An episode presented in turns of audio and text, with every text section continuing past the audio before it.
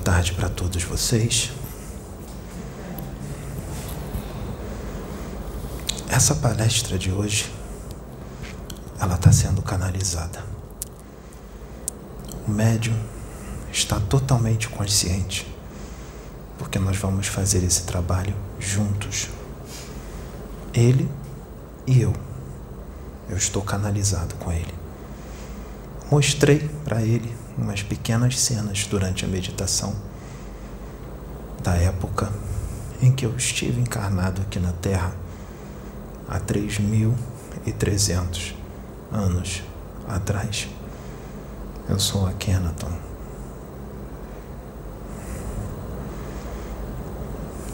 E uma das minhas tarefas foi trazer o esclarecimento da existência de um único Deus que está em tudo, está em todo o universo, nos seus átomos, nos átomos de qualquer objeto, nos átomos de qualquer animal, até onde não tem nada, parece não ter nada ele está no mais profundo do abismo. Ele está no mais alto, na dimensão mais alta deste mundo e de qualquer outro mundo. Ele está no infinito. Ele está em cada um de vocês. Ele está.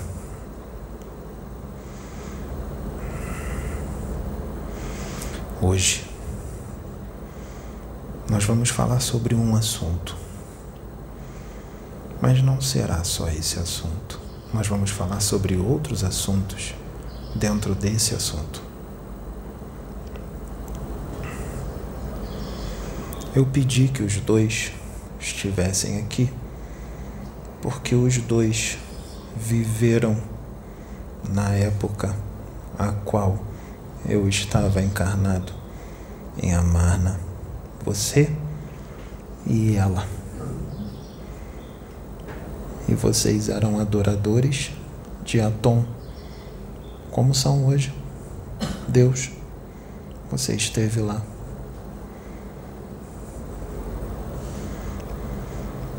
Eram irmãos. Por isso eu pedi que os dois estivessem aqui do meu lado, porque eu conheço os dois. Durante esta palestra, pode ser, pode ser não, isso vai acontecer. O jeito dele falar vai mudar à medida que a palestra vai se desenrolando. Hoje, a luz se estabelecerá aqui. Hoje, os humanos da Terra terão grandes esclarecimentos. Eu sei que algumas coisas que eu vou falar aqui, algumas pessoas têm o conhecimento, mas é preciso que se entenda, que isso seja bem entendido. A maioria da humanidade da Terra não tem esse conhecimento. E esse conhecimento precisa ser propagado porque quem propaga serve a Atom. Propaguem nas suas redes sociais, canais do YouTube. Aqui não existe esse problema de direitos autorais e nem precisa pedir permissão nem para a Sônia, nem para o Pedro, e nem para a Sabrina, nem para ninguém se pode ou não propagar os vídeos deste canal. Eles podem ser propagados onde vocês quiserem. Façam isso. Quanto mais pessoas tiver esta informação, mais o reino de Deus se estabelece na terra.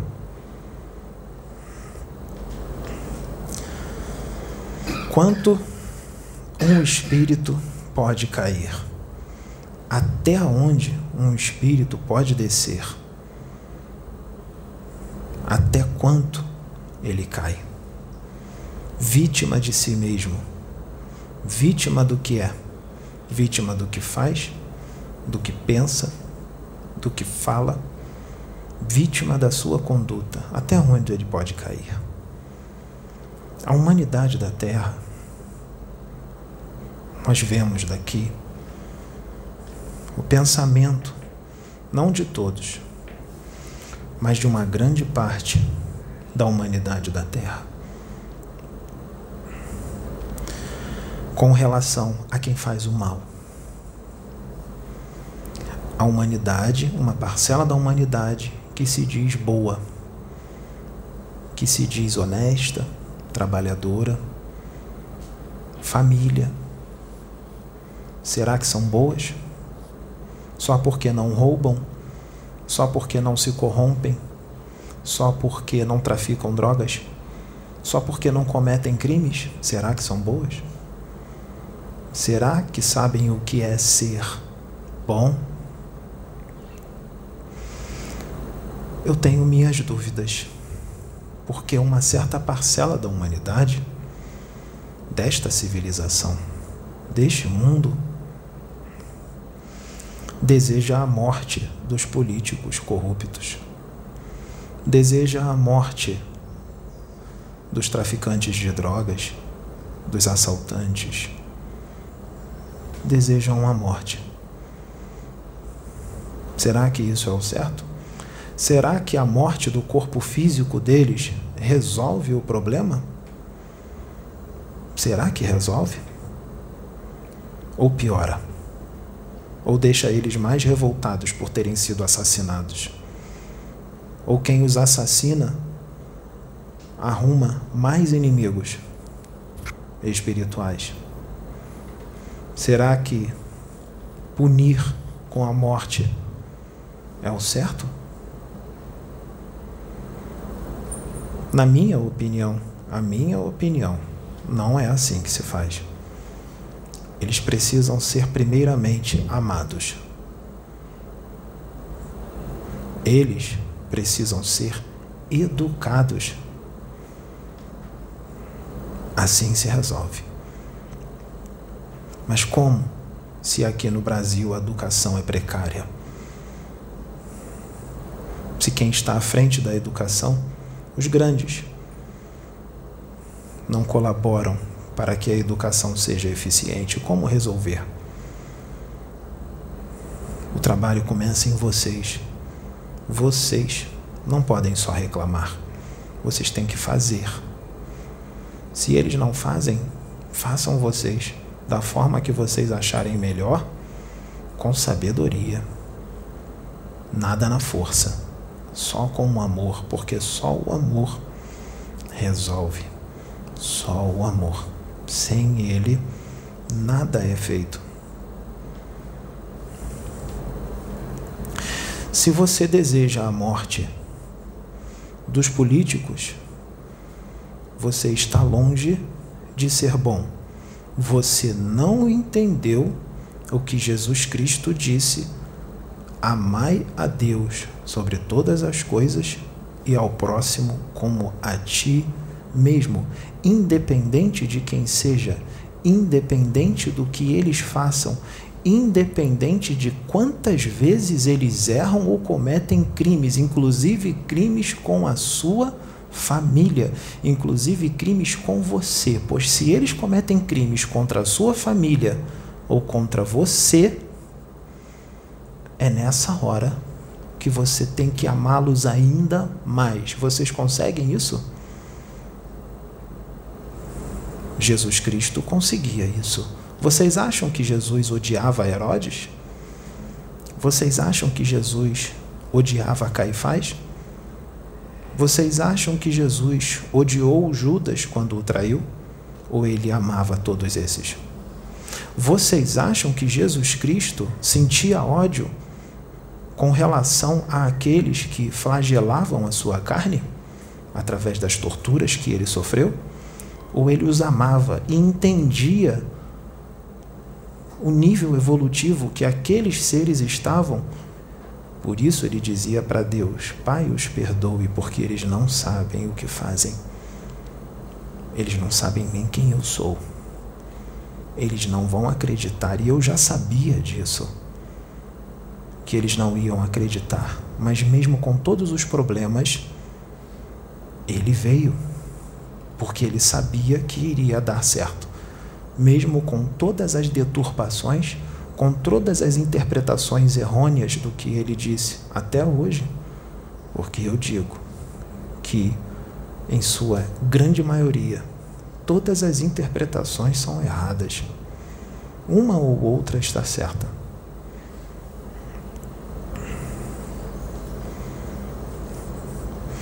E ele vem enviando os seus para esclarecer o que ele trouxe. Quando ele veio, ele não podia explicar a fundo os seus ensinamentos, porque naquela época aquela humanidade não seria capaz de compreender a fundo o que ele dizia então, o que ele fez? Ele disse que no futuro o Espírito Verdade explicaria, explicaria melhor. O Espírito Verdade vem sendo trazido através de muitos. Allan Kardec, Francisco Cândido Xavier, Divaldo Pereira Franco, Pedro Augusto, Sônia Ribeiro, Hélio Couto, Gilberto Rissato, estão trazendo as boas novas, são servos de Deus. E muitos outros. Eu ficaria aqui horas e horas citando nomes dos verdadeiros servos de Jesus Cristo, que estão encarnados hoje. Os verdadeiros servos de Atom. que sabem exatamente como funcionam as coisas, não tudo, porque ainda não atingiram um nível extremamente evoluído, mas entendem bastante coisa. Entendem como Deus é. Se cada um de vocês veio de dentro de Deus, são centelha divina, fazem parte do todo nasceram dele, vocês devem ser como ele. Vocês devem pensar como ele. Enquanto vocês resistirem, nada vai dar certo, nem na sua vida e nem na dos outros. E vocês se afastam dele, e a centelha adormece. Para que ela esteja viva, vocês têm que ser um com Ele, fazer a vontade dele, não a de vocês, não dos seus egos, mas a vontade dele. Não a sua vontade, os seus gostos, os seus quereres e as suas vontades, mas a dele. Se ele ama os políticos como filhos, porque eles também são centelha e vieram dele, vocês irão amar todos os seus políticos. Vocês não irão brigar, nem discutir, nem ofender quem pensa diferente de vocês ou quem está do lado do político oposto ao qual você acha que é o certo.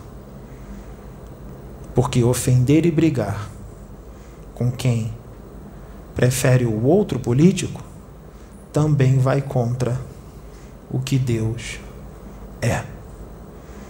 Porque vocês têm que amar também aquele que prefere o outro partido, o outro político. Amá-lo e respeitar a opinião dele, não discutir. Se for para ter discutir, se for para ter discussão, é melhor silenciar e amar. Assim Jesus fazia. Assim, quem está ligado a Tom faz. Porque entende. Porque Atom vive dentro dele. Então ele age como ele. Aconteceram algumas coisas aqui, alguns eventos que pareceu ser ruim, mas tiveram efeitos. E os espíritos que se manifestaram neste médium não citaram nomes e nem ofenderam ninguém, só falaram o que se precisava ouvir, porque o pai que ama o seu filho a todo tempo exorta. Se foram exortados aqueles que se equivocaram com relação ao que aconteceu aqui, por causa das suas falhas, dos seus defeitos, se foram exortados pelos espíritos que se manifestam aqui, é porque Deus ama e enviou os seus para exortá-los para que eles se consertem, porque são ótimos servos do Senhor e têm ótimas qualidades. E Deus só quer que eles ajustem o que precisa ser ajustado para que cresçam mais, porque a maior alegria de Adão é ver os seus filhos amadurecendo e crescendo e se aproximando dele. Deus não quer afastar os médios dessa casa de outros médios. Ele quer unir. O que parece briga não é briga. É exortação para que haja união no futuro. Todos estarão juntos, abraçados e se amando no futuro. Por esses aqui, eles já estariam abraçados com eles. Porque o Pedro não ficou furioso e nem com desejo de vingança contra eles. Sabe por quê? Porque o Pedro pensa como Adão. O Pedro ficou apenas triste, magoado.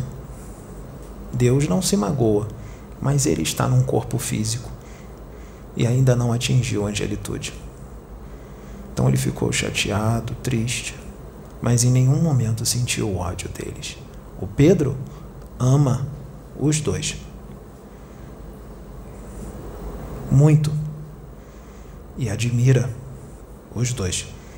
Porque o Pedro enxerga a qualidade deles. O Pedro enxerga Deus neles, porque Deus está neles, assim como o Pedro enxerga Deus dentro de vocês. O Pedro não se prende mais a laços sanguíneos. Ele ama vocês da mesma forma que ele ama a mãe consanguínea dele, o pai, o irmão e os seus outros parentes. O Pedro entende quando um parente ou um amigo desencarna e precisa ir para outro planeta.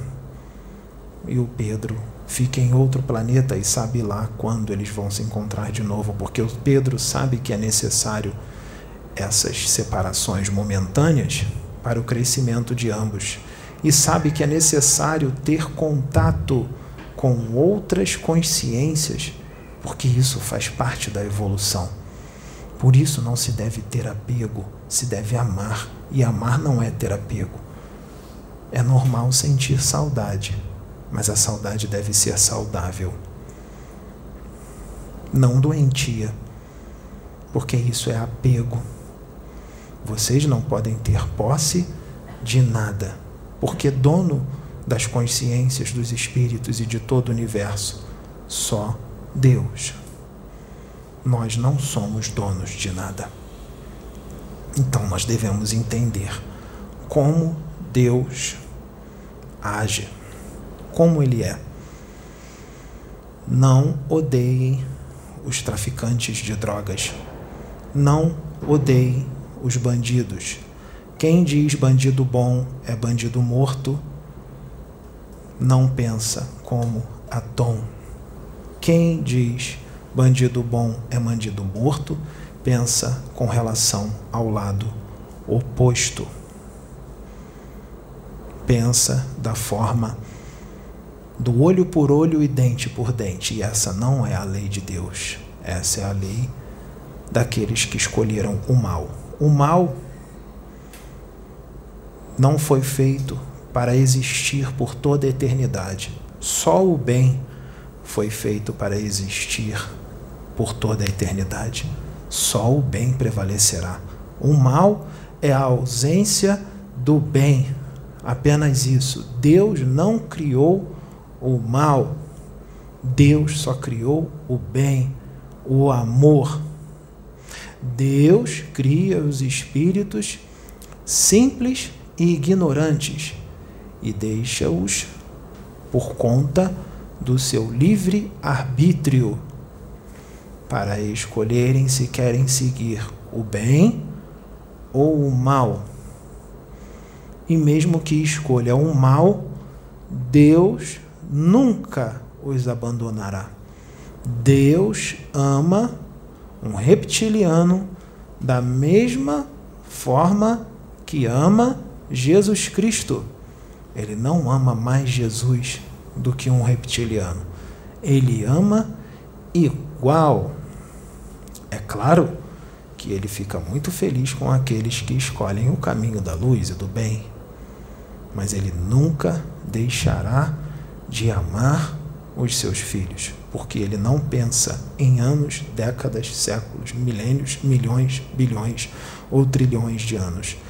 Ele pensa a nível de eternidade, porque ele sabe que pode demorar o tempo que for bilhões, trilhões de anos o mal um dia em algum ser que insiste em permanecer nesta frequência vai vir para a luz. Todos eles. Não importa quanto tempo demore. Então, um dia, todos esses que estão no mal, que muitos querem que morram, que muitos querem que sejam torturados, serão anjos, serão arcanjos. Estarão à frente do governo de um planeta, de um sistema solar, de uma constelação, de uma galáxia. Esses que muitos por aí querem que morra. E este é um pensamento totalmente materialista. Pessoas que têm esse pensamento não enxergam com os olhos do espírito, têm uma ignorância espiritual, uma alienação espiritual muito grande, porque acha que tudo acaba com a morte da matéria. Quando você guilhotinar um ser desse, ou crucificá-lo, ou atirar nele e tirar a sua vida, a única coisa que vai acontecer é ele tirar a roupa e continuar vivo. Só vai acontecer isso. Você vai matar a roupa dele, você vai matar um objeto. É como se vocês pegassem um objeto qualquer inanimado e atirasse neste objeto. Estão vendo aquela caixa de som? É como se vocês pegassem uma arma e enchessem a caixa de som de tiro. Resolve alguma coisa? Não resolve nada. Jesus Cristo pede. Jesus Cristo me enviou hoje para falar através deste médium, para que esses esclarecimentos sejam dados, porque é assim que ele pensa. Então, se se dizem bons, honestos, pais de família e mães de família, e falam o nome de Jesus a todo tempo, vão em igrejas, centros, andam com a Bíblia embaixo do braço, leiam ela, leiam o livro dos Espíritos do Evangelho, não basta. Se vocês fazem tudo isso e o pensamento de vocês é bandido bom é bandido morto, eu quero que político tal morra, ou pegue uma doença das brabas e define numa cama, um câncer destruidor e define numa cama. Se você discute com o seu irmão que está do lado do outro político, fica sem falar com ele, briga com ele, é violento com ele nas redes sociais, vocês estão distantes do Cristo mesmo dentro de igrejas, mesmo dentro de centros. A justiça não somos nós que aplicamos, nós só obedecemos o que Deus pede, só isso. O que Ele não permite, nós não colocamos a mão. Os guardiões deste planeta, os espíritos que estão à frente da segurança deste planeta, só fazem o que o Altíssimo permite e pede. Ele não ordena. Porque ordenar é ser um ditador. Ele pede. Ele não obriga. Ele respeita o livre arbítrio. Todo o mal que parece ser mal, que acontece com alguém, não é Deus que castiga, pois essa visão do Deus vingativo e que castiga é uma visão totalmente errada do que ele é. Quem se castiga é a própria pessoa, a própria consciência. É necessário que se entenda que isso seja muito bem entendido, que tudo no universo ocorre por frequência. Você só vai atrair para você aquilo que você deseja. A frequência. Se sua frequência está altíssima, só vai vir para você o que é bom. Se sua frequência está baixíssima, só vai vir para você o que é ruim. Os políticos que roubam e se corrompem, os assassinos, os traficantes de drogas, os ladrões, os que discutem entre si e brigam por causa de política, que se dizem bons e evangelizados, os que ofendem o outro irmão que pensa diferente, ficam sem falar com o outro irmão que pensa diferente, brigam, batem no outro irmão fisicamente, brigas de torcida que se degladiam como se fossem animais, como se fossem bestas porque um torce para um time e outro para o outro. Em que nível de evolução nós estamos? Qual é o nível da evolução que nós estamos? Se filhos de Deus, irmãos, se destroçam nas ruas, dentro de um estádio de futebol e fora dele, antes e depois do jogo, porque um é de um time e o outro é de outro. Todos esses serão castigados por si mesmos. Porque quando eles batem no outro, é como se eles estivessem batendo em si mesmo. Quando eles enfiam a faca no outro, é como se fosse enfiar a faca em si mesmo. Isso é repetido há milênios pelo representante do planeta, por outros que vieram antes e outros que vieram depois, e ainda não foi entendido. Pois continuam fazendo essas atrocidades. Até quando uma consciência pode cair. Vocês querem punir os seus políticos, os seus marginais, os seus assassinos e traficantes de drogas e outros? Não precisa. Eles serão punidos por eles mesmos. E eu vou explicar como acontece. Antes de eu explicar, eu quero dizer que não são todos os casos que são assim.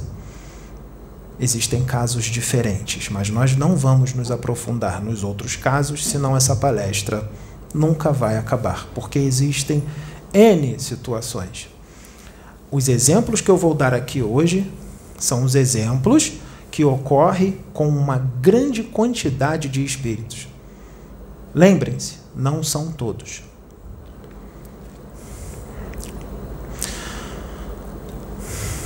Vocês têm um corpo físico? Não tem? Para aqueles que não sabem o que é perispírito, é um corpo, porque o espírito, a alma, ela precisa de um corpo para se manifestar no corpo. Porque o espírito é algo muito sutil, é pura luz. Então ele precisa de um corpo um pouco menos denso, como o perispírito, que é um corpo igual a este, só que é bem mais leve, sutil. A olho nu, de encarnados, não dá para ver. O espírito precisa desse corpo e este corpo, para se manifestar aqui, na terceira dimensão, no mundo físico, precisa de um corpo que vibra na mesma frequência desta dimensão. Uma frequência física, densa, pesada, como este corpo. Este, este. Então estão os três juntos: espírito, perispírito e o corpo físico. Aqueles que vibram no ódio, na raiva, na inveja, no orgulho, na soberba, dependendo da intensidade. Uns mais, outros menos, outros mais ou menos, outros muito. Quanto mais eles vibram nessa frequência, prejudica o perispírito e do perispírito passa para o corpo físico. Daí vem muitas das doenças que vocês têm cânceres, pedras nos rins, tem gente que perde os rins, câncer no fígado, câncer de pele, câncer de mama, câncer de próstata. Lembrem-se, nem todas essas doenças que eu estou falando é por causa de uma mente enferma, mas muitas delas que se manifestam alergias, urticárias, muitas outras doenças. Sabe por que elas aparecem? N respostas. Vou dar alguns exemplos. Umas é porque a pessoa tinha que passar por aquilo mesmo, porque são débitos do passado. Outras, essas, essas doenças surgiram por causa do jeito deles de ser, o que eles pensam, o que eles falam, fazem, escrevem para os outros, suas condutas e atitudes vão acumulando, acumulando, acumulando, não é instantaneamente. Fiquei com muita raiva hoje e ofendi alguém, já estou com câncer. Não é assim. É a repetição. Vai criando antimatéria ao seu redor. Antimatéria, antimatéria, antimatéria, até que chega uma hora que fica insustentável e a doença do espírito se manifesta no corpo físico. E muitos pedem: Senhor, me cure muitos religiosos. Eu orei a Deus para Deus me curar. Deus não vai curar. Porque quem tem que se curar é a própria pessoa com a mudança de conduta. A mudança do interior. Do seu interior. Não adianta entrar na igreja, louvar a Deus, gritar o nome de Jesus. Louvado seja o nome do nosso Senhor Jesus Cristo. Louvado seja Deus dar conselhos bons até para as pessoas nas igrejas, ser manso nas igrejas, mas na rua, no seu dia a dia, são totalmente diferentes do que apresentam ali. Ou, quando são mansos, por dentro estão pura fúria e ódio. Não tem como mentir para Deus.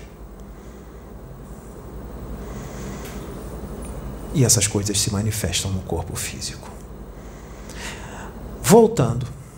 Então, o que vai acontecer com os políticos? Imaginem um presidente, um governador, um prefeito, um deputado estadual ou federal, um prefeito. Quanto mais gente eles ludibriarem ou fazerem mal, mais antimatéria se acumula ao redor deles, mais débitos. Então imagine o governador de um estado que tira dinheiro dos cofres públicos para benefício próprio, só para ele. Tira dinheiro. E aquele dinheiro iria para hospitais, para que vocês tenham uma vida melhor, uma educação melhor, escolas, melhores professores, material escolar, merenda para as crianças, aperfeiçoamento para os próprios professores, para que eles possam se aperfeiçoar e ensinar, dar uma educação melhor para as crianças. E isso não acontece porque o político roubou. Então imagine se num estado tem 10 milhões de pessoas, 3 milhões são crianças. E eles fazem isso. Eles estão fazendo mal a 10 milhões de pessoas, incluindo os 3 milhões de crianças. O débito dele é com todas essas pessoas. Nos hospitais, pessoas que poderiam ser atendidas com bons médicos, com uma boa aparelhagem, com remédios, com asepsia, um atendimento digno.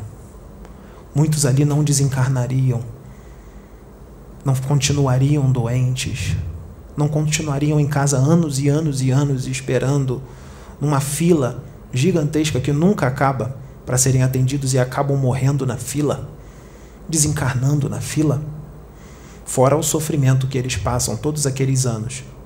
O político responde por todo o sofrimento que aquela pessoa esperou, pela morte da pessoa, pela educação das crianças que não veio, pelo aperfeiçoamento do professor que não veio.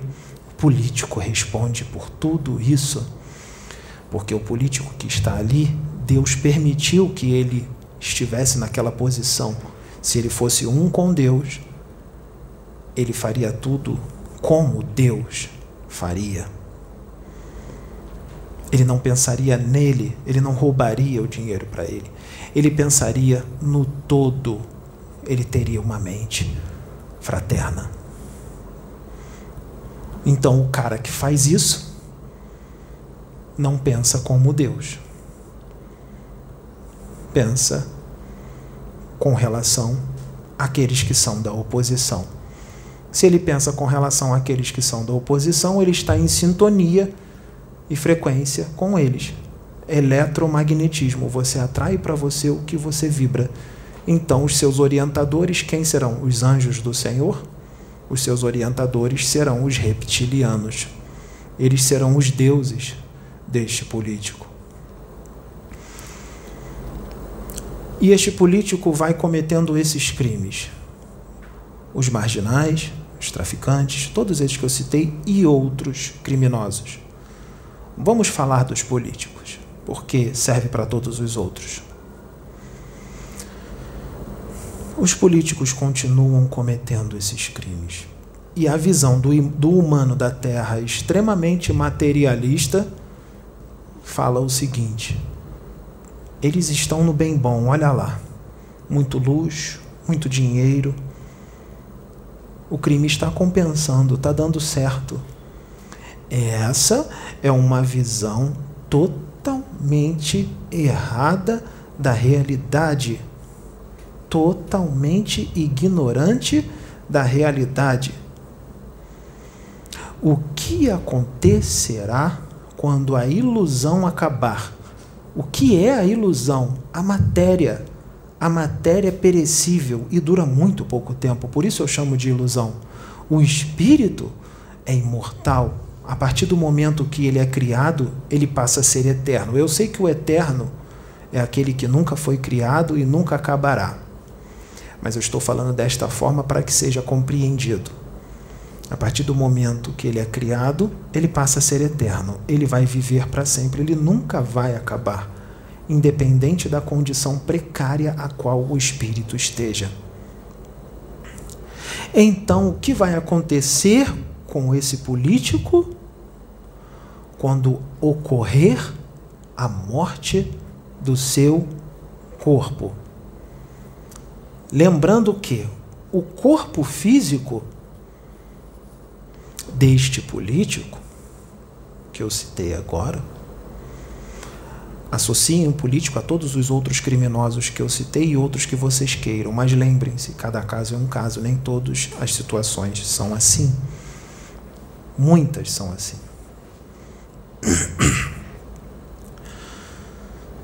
O que vai acontecer quando ele desencarnar?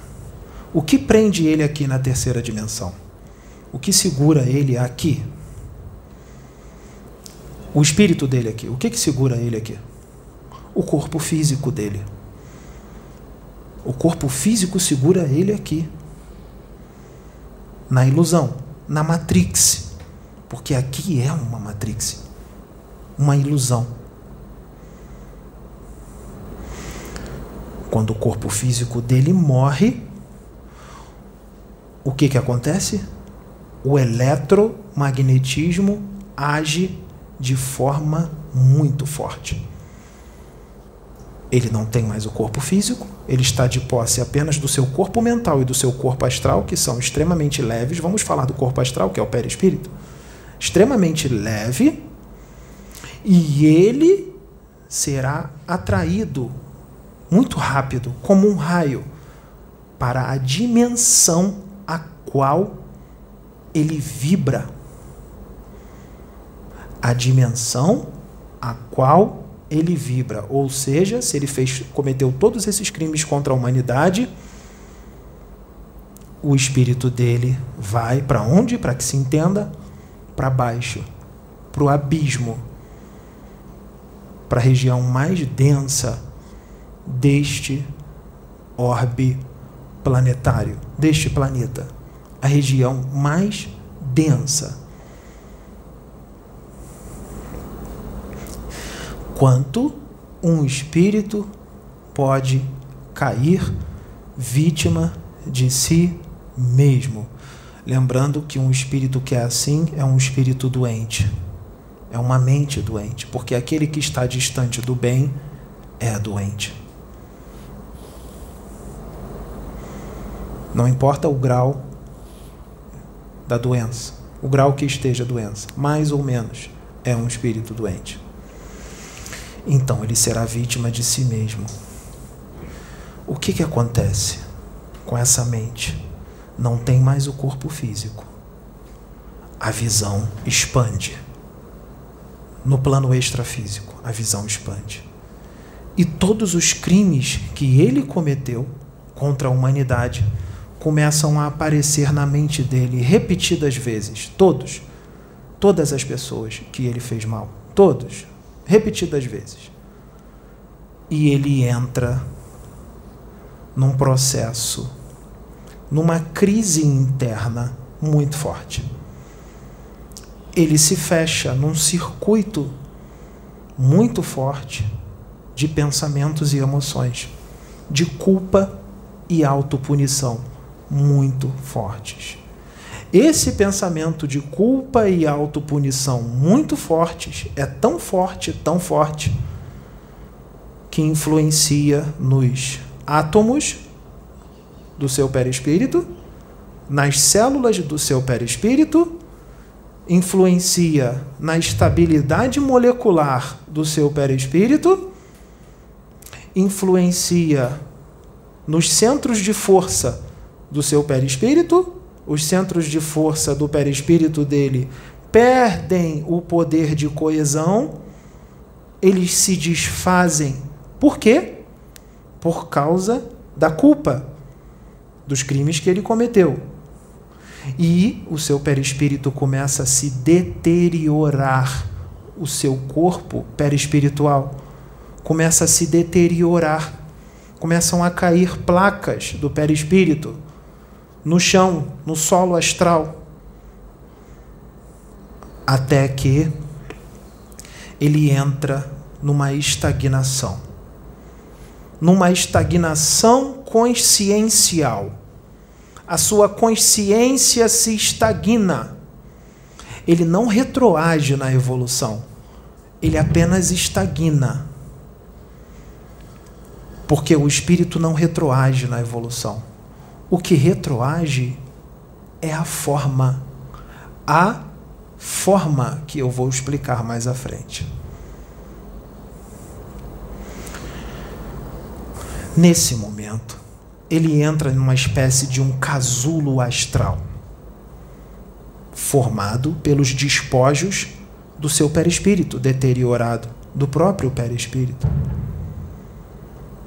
Até que ele perde todo o seu corpo astral, vítima de si mesmo, das suas culpas, da sua autopunição.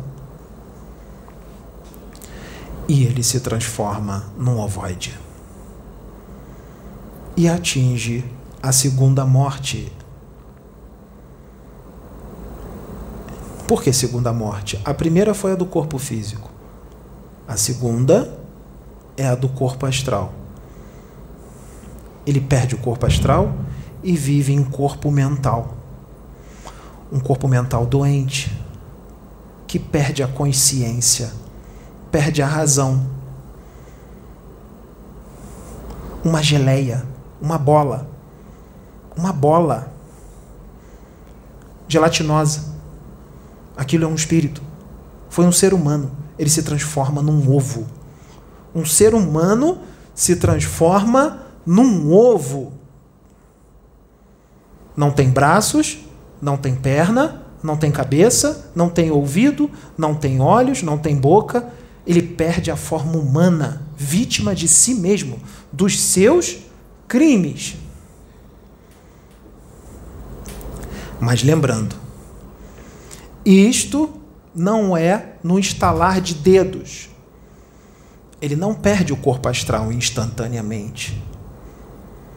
Isso é durante um processo. Um processo. Pode durar anos, décadas, séculos ou até milênios até se transformar num ovoide. Depende da quantidade de crimes que ele tem. Depende do quanto ele se sente culpado. Depende do quanto ele auto se pune, da intensidade. Depende da sua força mental. Depende do seu nível de intelectualidade. Porque, na maioria dos casos, esses espíritos perdem a razão entram num monoideísmo, uma ideia única, e fica naquele estado sem consciência. Mas existem espíritos que têm uma grande força mental e uma disciplina mental e um grande poder intelectual que eles não perdem totalmente a consciência. Eles perdem uma parte dela de uma forma fragmentada.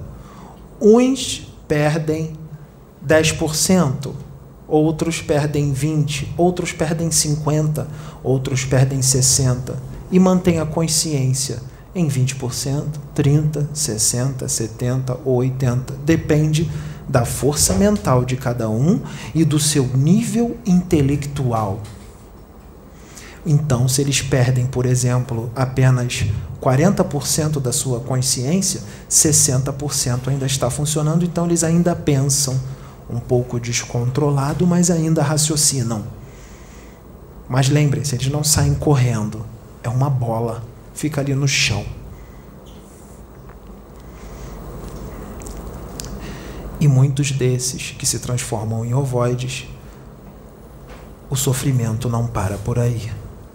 Muitos deles são catados por magos negros, cientistas desencarnados ou os seus escravos e são hipnotizados, preparados para serem inseridos em obsessões complexas nos seres humanos aqui encarnados e nos desencarnados também. Esse é um caso. Como então, vamos dizer, bandido bom é bandido morto. Político tal tem que morrer. Se a justiça virá, se ela não vier na encarnação, ela virá no plano espiritual e ela vai ser pesada, bem forte. Então, nós não precisamos fazer justiça com as próprias mãos, porque Ele mesmo se punirá. A justiça divina é esta. Deus não julga, nem pune, nem transforma ele em ovoide, nem joga ele no abismo. Deus não quer isso. Ele é puro amor. Ele quer os seus filhos bem. Quem se faz passar por tudo isso é a própria consciência, a própria pessoa. Então não desejem o mal deles, porque se vocês desejarem, vocês estarão se afundando no mesmo buraco que eles. Amem-os, orem por eles com amor, não da boca para fora, com amor, porque oração é magia. Uma magia para o bem. Quando você ora com amor para alguém, você não pensa na pessoa? Você não sente amor por ela? Você não está desejando o bem dela? Você está jogando para ela uma determinada energia benéfica. E essa energia vai voltar para você. Então, se você orar contra, como muitos irmãos evangélicos fazem, conhecem a oração contra? Aquela que manda Deus castigar? Aquela que diz: Senhor, coloco nas tuas mãos para o Senhor dar um jeito nele. Essa é uma oração contra. Não é assim que se ora. Você está fazendo magia. Muito evangélico faz isso. Sabiam disso? Essa magia. E quando desencarnam, ficam agarrados aos seus corpos ou vão para regiões inferiores e não entendem o porquê fizeram magia durante muito tempo dentro das igrejas, magia negra, e não sabiam o que estavam fazendo. Então a luz está entrando agora no espírito desses irmãos evangélicos quando eles assistirem esses vídeos, porque eu sei que muitos deles irão assistir. Será que eles vão acreditar ou vão continuar fazendo oração contra, sem perceber que estão fazendo mal ao seu irmão? Não é assim que Jesus orava Jesus orava com amor. Jesus, quando pedia para Deus ensinar, ele não pedia para Deus castigar. Ele pedia para Deus ensinar no seu na sua infinita misericórdia amorosa. Com a sua justiça? Sim, mas a sua justiça não é o mal. A sua justiça é de amor. Muitos não entendem isso.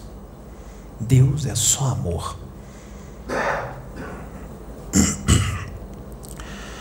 E agora?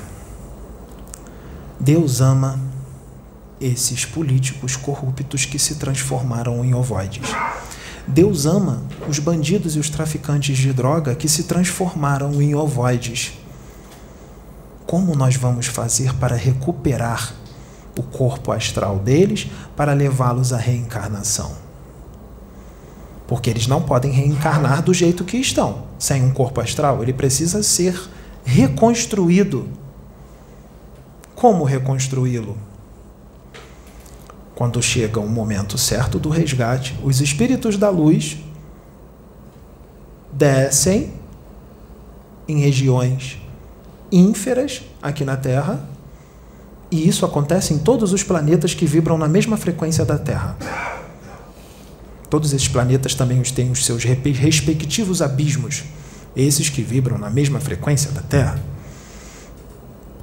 Os espíritos da luz descem, recolhem uma certa quantidade de ovoides, de espíritos ovoides, esses que perderam o corpo astral. Eles são levados para as clínicas do plano superior, porque existem clínicas no plano espiritual.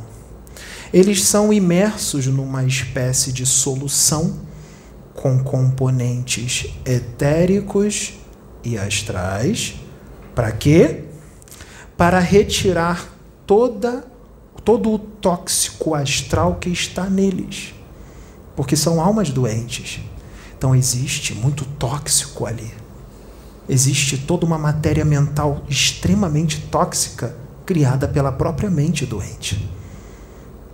Ele não pode ser levado à reencarnação como está porque se ele for levado à reencarnação, como ele está com todo esse tóxico que está nele, preste bem atenção. Isso é de suma importância para o conhecimento dos médios da casa. Todo esse tóxico vai se dissolvendo nesta solução. Depois de removido todo este tóxico, na maioria das vezes, não em todas, eu vou dizer as outras hipóteses, mas na maioria das vezes, eles são levados para um útero físico ou extrafísico. Físico, de uma mãe encarnada, extrafísico, de uma mãe desencarnada. Por quê? Do que é feito o perispírito? Algumas partículas astrais, alguns elementos da atmosfera terrestre e, como muitos espírito, espíritas dizem, o fluido universal. E o perispírito é um feminino, o útero feminino, perispiritual.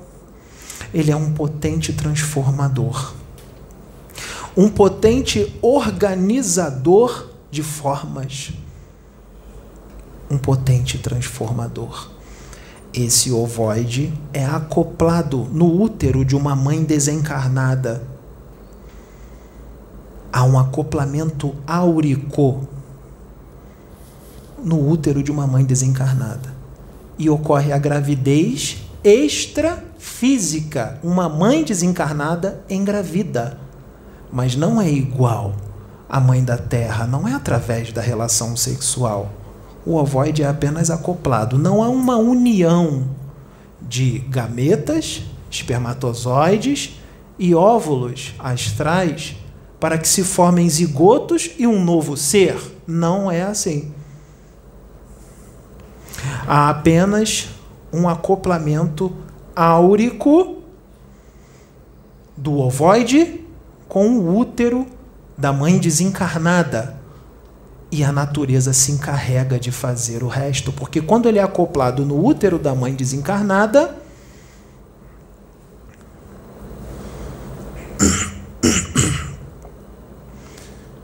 há um choque anímico e vibratório. O que é esse choque? Faz com que o ser ovoide lembre do que é ter um corpo humano isso é feito de forma automática, com o perispírito dela e os modelos mentais da mãe. Ele fica ali um tempo necessário, não necessariamente nove meses, mas pode ser nove, um pouco menos ou um pouco mais. O corpo astral é reconstruído. Os benfeitores espirituais retiram a criança já com um corpo astral. Resolveu? Tá tudo certo agora? Não resolveu, não. Só através da reencarnação numa mãe encarnada é que o processo termina. É inevitável. Não tem exceção à regra. Só reencarnando. Esse processo da mãe extrafísica é muito bom. Tanto é que eles pegam aquele espírito e levam à reencarnação. Em muitos casos, eles reencarnam e ficam pouco tempo vivos alguns dias, horas, ou alguns meses, ou alguns poucos anos. Desencarnam, voltam para o plano espiritual e serão educados. Porque lembrem, ele recuperou o corpo astral, mas continua sendo uma mente doente. Então, eles serão reeducados profundamente com os professores, os professores eficientes do plano espiritual superior. Serão reeducados para que possam visar reencarnações futuras. Não é sempre assim. Algumas mães encarnadas são desdobradas e os espíritos não fazem nada à força, eles solicitam, se elas aceitam, engravidar de alguns seres ovoides mas eles não vão chegar nem a nascer. Vai sair na menstruação. A menstruação atrasa uma, duas ou três semanas e de repente ela desce. A mulher estava grávida e nem sabia que estava grávida. Era um ser ovoide que precisava ficar só aquele tempo para receber um choque anímico e vibratório para reconstruir o corpo astral. e volta para o plano espiritual. Algumas aceitam que sejam acoplados ovoides, seres ovoides, no seu útero. Um ou mais. E ela não está grávida, ela não teve relação sexual. Mas a sua barriga começa a crescer porque os ovoides estão ali e o instinto materno faz com que ela pense que está grávida. Ela não sabe que tem seres ovoides ali, que foram colocados ali para reconstruírem o seu corpo astral. Ela vai engravidando. Vai no médico. O médico faz a ultrassonografia, faz exames de sangue e diz: Você não está grávida, é uma gravidez psicológica. Não é psicológica, não. Tem ovoides ali que ela aceitou por caridade que eles fossem colocados ali para terem reconstruídos o seu corpo astral. Depois que o processo de reconstrução acaba, os benfeitores espirituais retiram os seres ovoides já com seu corpo astral reconstruído e levam, e aí a gravidez acaba. E aí os médicos dizem: Você está curada da gravidez psicológica. Mas lembrem-se, nem toda gravidez psicológica é isso. Existem realmente as gravidez psicológicas. Não tem ovoide nenhum ali. E a mulher, por causa de um distúrbio psicológico, ocorre a gravidez psicológica, sim, isso existe. Nem sempre são ovoides. Esse é o caso clássico para a reconstrução de um perispírito. Só através da reencarnação é reconstruído o seu corpo astral. Só que cada caso é um caso. Existem casos que demoram décadas para que um ser ovoide reconstrua o seu perispírito. Então vocês imaginam o sofrimento desses espíritos criminosos no plano espiritual. Então, não desejem a morte deles. Sabe por quê? A morte não dói. Morrer é muito fácil. Morrer não é punição. A verdadeira punição eles vão sofrer lá, no plano espiritual, mas não só lá, nas futuras reencarnações que eles terão para que possa quitar os débitos dos crimes praticados quando ele foi um político corrupto, ou um assassino em série, ou um traficante de drogas que viciou várias adolescentes, crianças, adultos. Eles são responsáveis por cada pessoa que eles viciam com suas drogas vendidas. Quem produz a droga, quem traz a droga, seja de onde for, quem vende a droga, quem usa a droga e oferece para o próximo, responde. Então não é necessário desejar mal, porque a punição virá sem precisar desejar mal de ninguém. É melhor que se ame esses seres, porque são doentes e o seu amor vai ajudar na recuperação dele. O Pedro sabe que as coisas funcionam assim. Por isso que muitos espíritos que já quiseram atacá-lo e fazer mal a ele, por causa desta obra que ele está participando, o que ele fez? Ele não ficou furioso com os espíritos. Ele sentou na cama dele, orou pelos espíritos, disse para os espíritos que os amava, mas ele não só disse, ele sentiu amor por eles. E por causa do sentir, eles puderam ser resgatados. Não foi assim? Vocês conseguem amá-los como o Pedro os amou? Se vocês conseguirem, o plano espiritual poderá fazer um ótimo trabalho.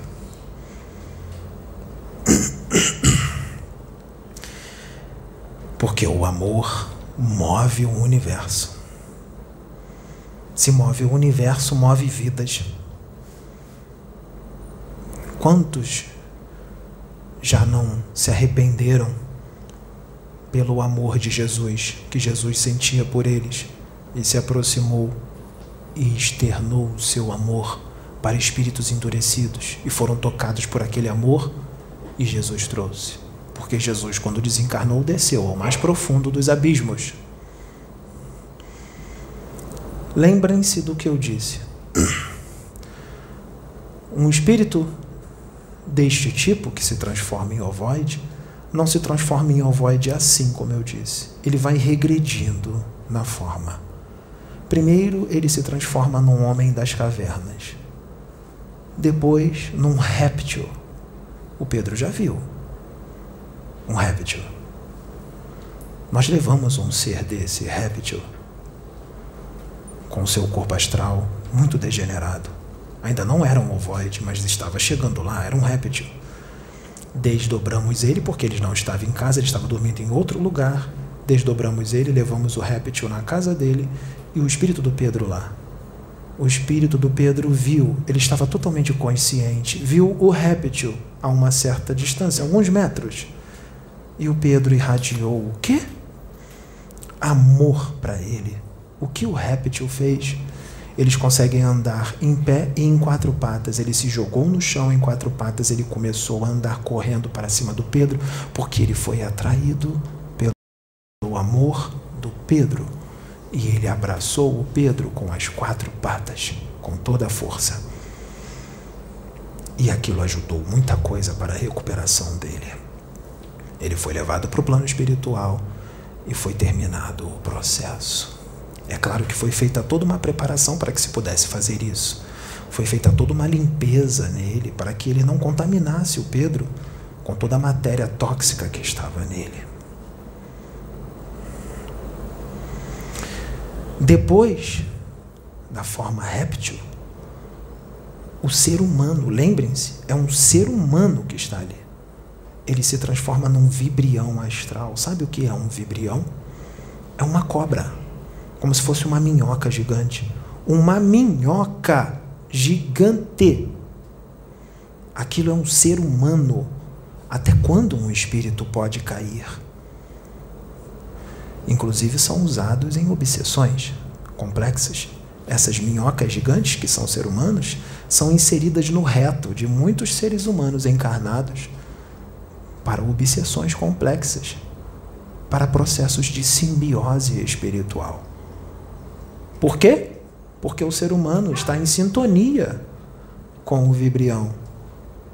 Se o vibrião era um viciado em drogas enquanto estava encarnado, eles vão pegar o vibrião e vão inserir no reto de um viciado em drogas, para que ele fique mais viciado. Para que ele seja fonte de energia para os de lá de baixo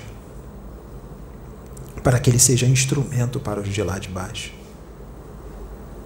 E ocorre ali uma, um intercâmbio doentio entre mentes. Seres ovoides também se acoplam nas auras de seres humanos que estão na mesma frequência que eles, ou seja, que sintonizam. Exemplo: o ovoide é extremamente violento quando ele estava encarnado e quando ele é ovoide, continua sendo extremamente violento. Existe um ser humano extremamente violento. O ovoide acopla na aura dele, vampiriza e os dois ficam no intercâmbio. Mas o ovoide não tem pernas e braços? Não precisa. Ele é atraído eletromagneticamente, para junto do qual ele afiniza. Então é melhor nós não sentirmos mais ódio constante é melhor nós trocarmos o ódio pelo amor, não é? Senão esses espíritos vão ficar do nosso lado. E assim por diante. Se nós somos puro amor, paz, fraternidade, quem nós vamos atrair para o nosso lado? Espíritos que vibram no amor, na paz e na fraternidade. Tudo é eletromagnetismo. É o que você atrai mesmo que você não possa ver e mesmo que você não acredite. Você não acreditar não quer dizer que o processo não vai acontecer. O processo vai acontecer. Você acreditando ou não.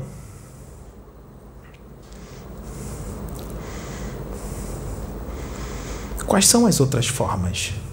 de um espírito cair e se transformar num ovoide.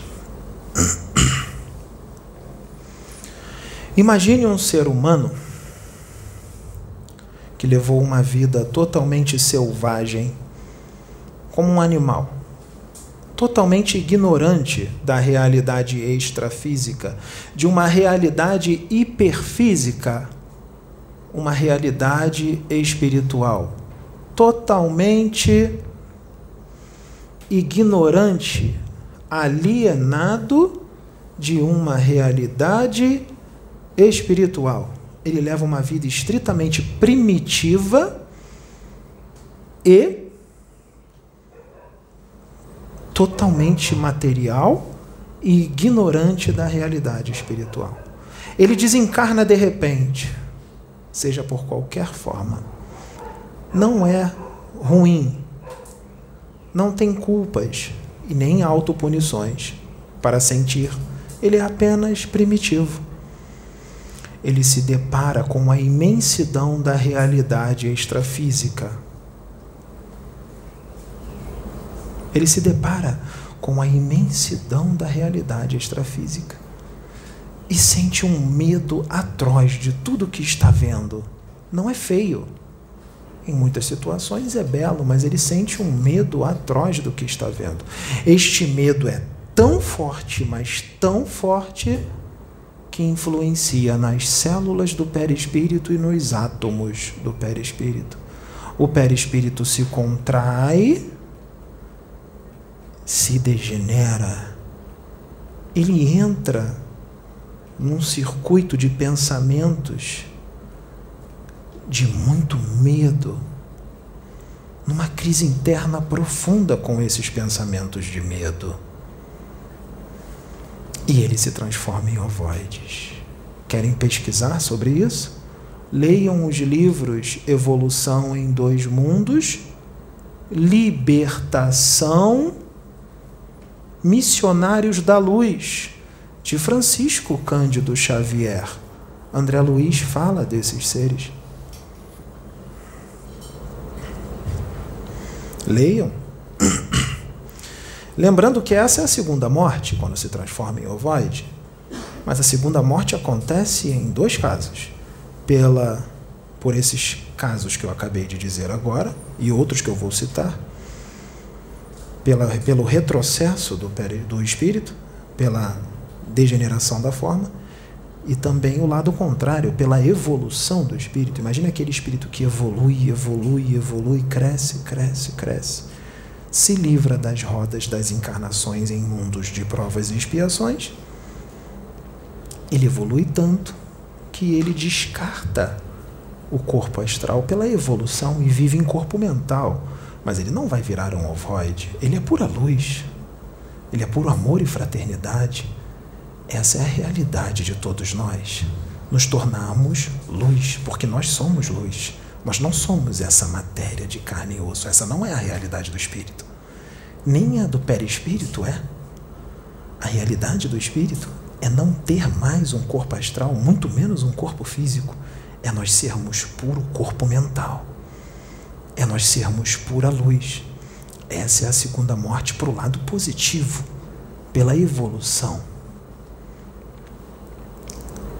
Qual é a outra forma de se transformar em ovoide. Imaginem um ser humano encarnado, extremamente vingativo. Fizeram mal a ele, ele quer se vingar. O desejo dele de vingança é muito grande. Você que quer se vingar, pense bem, porque eu sei que esse vídeo vai chegar até você. Esse vídeo é para você, meu irmão ou minha irmã ele vai chegar para você na hora certa. E eu sei que você está com desejo de vingança. E você não para de pensar nisso. Junto com o desejo de vingança, o que vem? A raiva, o ódio. Deus é assim? Não. Então, é uma mente doente.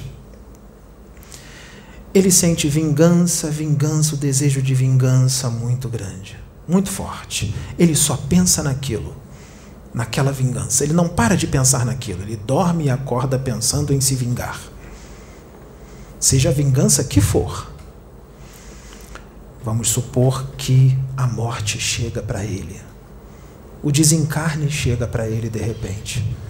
Ele vai virar um anjo?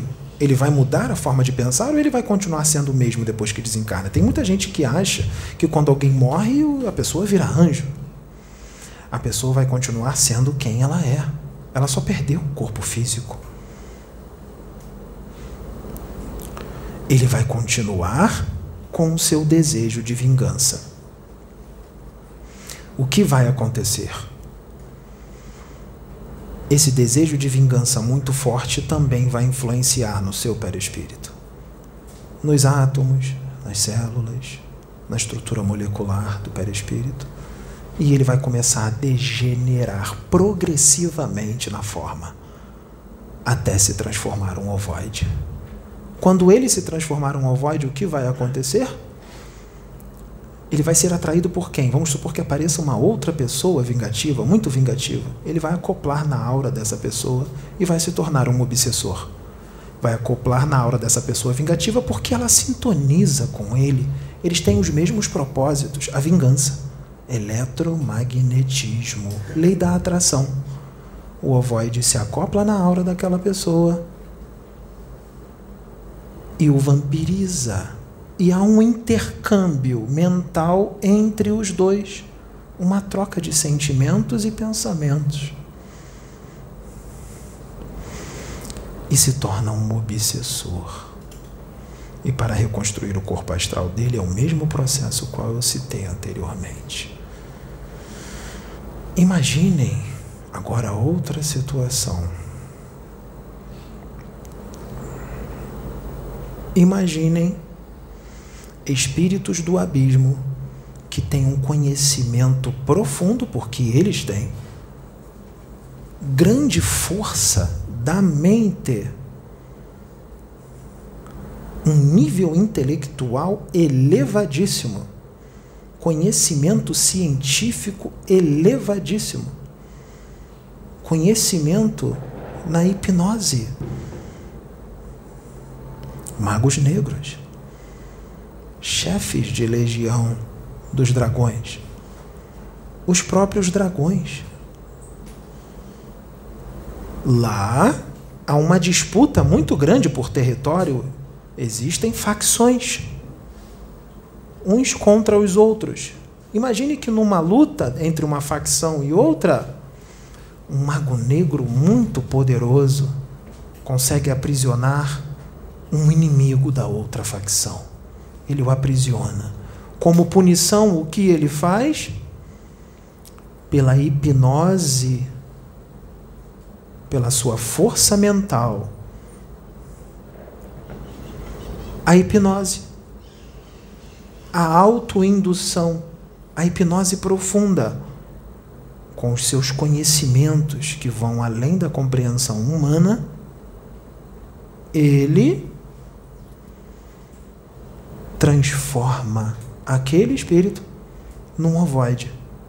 Ele implode, implode o organismo perispiritual daquele espírito ele implode. Eu preciso de alguém que fique vendo a câmera porque as informações que estão sendo trazidas aqui são de extrema importância. Quando ele precisar sair, venha outro e se reveze com ele. E preste atenção na gravação. Porque esta informação precisa ser propagada. Implode o seu corpo astral e o transforma num ser. Pode deixar, pode sentar. Pode deixar ele sentar. Tudo bem. Implode o seu corpo astral e transforma num ovoide.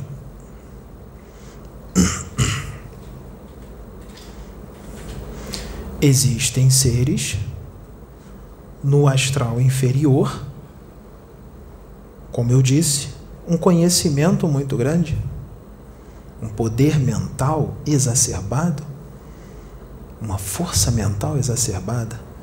Eles têm impérios lá embaixo, eles têm verdadeiros reinos. São ditadores. Eles querem perder esse poder? Vocês acham que é do interesse deles reencarnar aqui na Terra? Eles não querem reencarnar porque, primeiro, eles vão esquecer quem eles são. Eles vão entrar num esquecimento por causa dos véus da carne. Segundo, ele vai perder o seu império. Terceiro, inevitavelmente eles terão que progredir, porque a misericórdia divina vai fazer com que aconteça muitas situações na vida dele para que ele progrida, para que ele evolua. E ele não quer progredir, porque a rebeldia dele com relação às leis do progresso são muito grandes. A rebeldia contra Deus, contra Atom, é muito grande. E Atom é só progresso. Não tem como impedir a evolução. Eles podem retardar, mas nunca impedir. É impossível deter o progresso. Impossível. A prova disso é que eu estou usando mais um instrumento e trazendo a realidade de Atom. Estou usando hoje um instrumento ainda mais jovem. E quando ele envelhecer, eu vou usar outro e outro até que a mensagem seja entendida.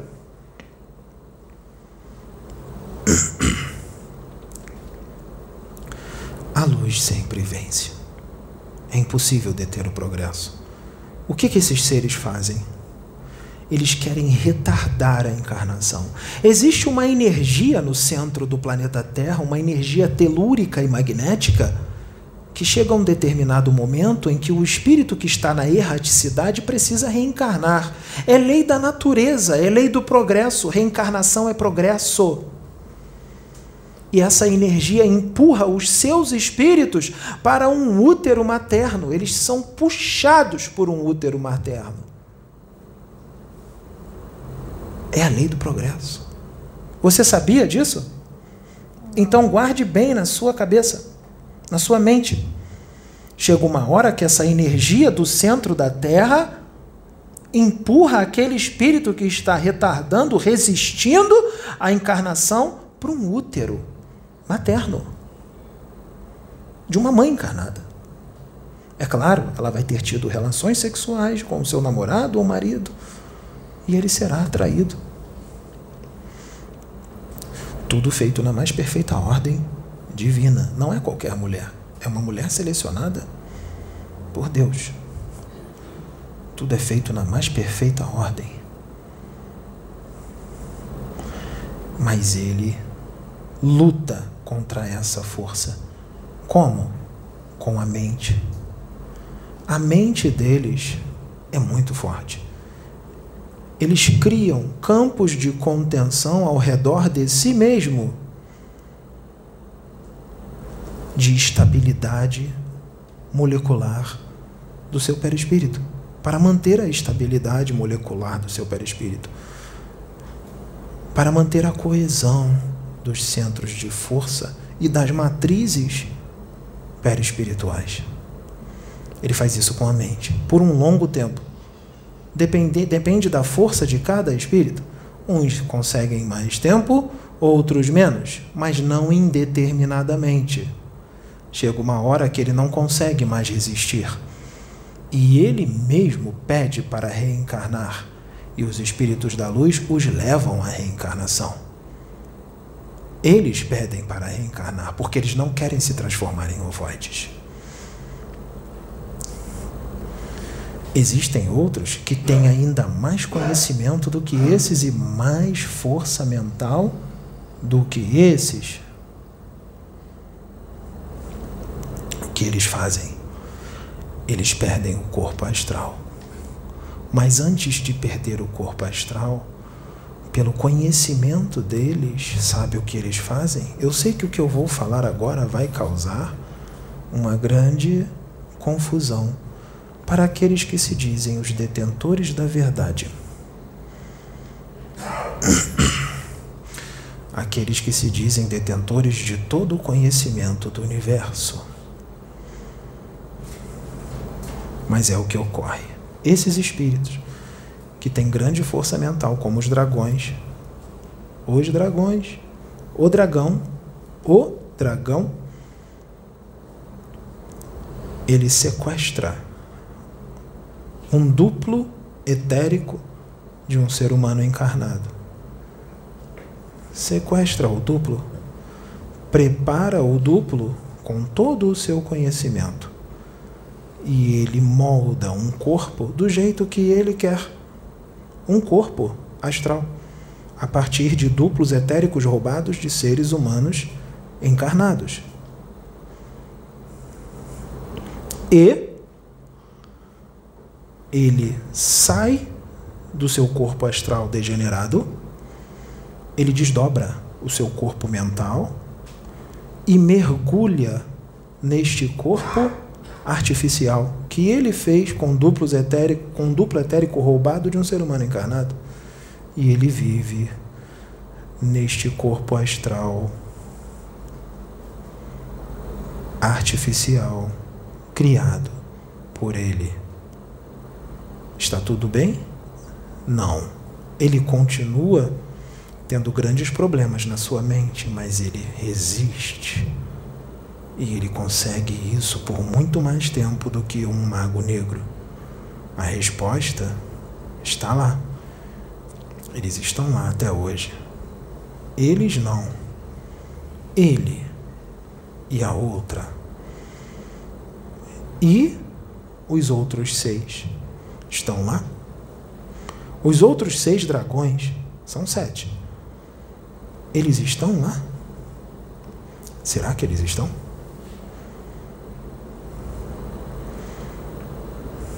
O que eu vou dizer aqui vai causar uma grande confusão. Mas nós vamos dizer, porque nós estamos aqui para quebrar todos os paradigmas. Os outros seis foram resgatados nesta casa através destes médiums. Nós estamos na guerra do Armagedon, não é assim que diz a sua Bíblia? Os tempos são findos. Lá só está o primeiro, o número um, e o outro que tem a forma de uma mulher. Muitos chamam de Lilith no momento certo, os dois serão removidos.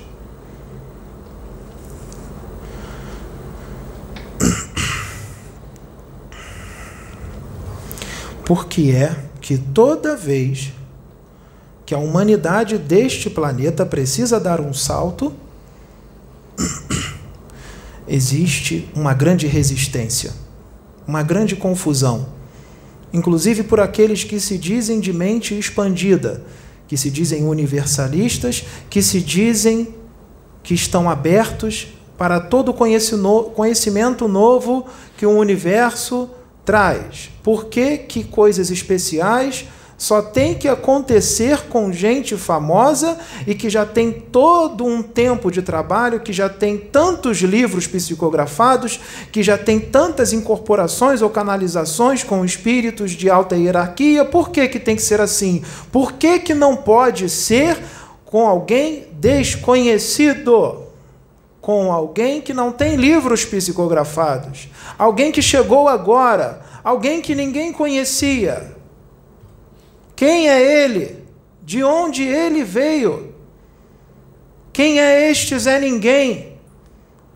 Adivinhem como foi com Jesus? Foi a mesma coisa. Adivinhem como foi com Francisco Cândido Xavier? A mesma coisa. Tem que penar, penar, tomar muita bofetada, ser judiado fisicamente, em palavras, para que as coisas vão acontecendo até ele se estabelecer.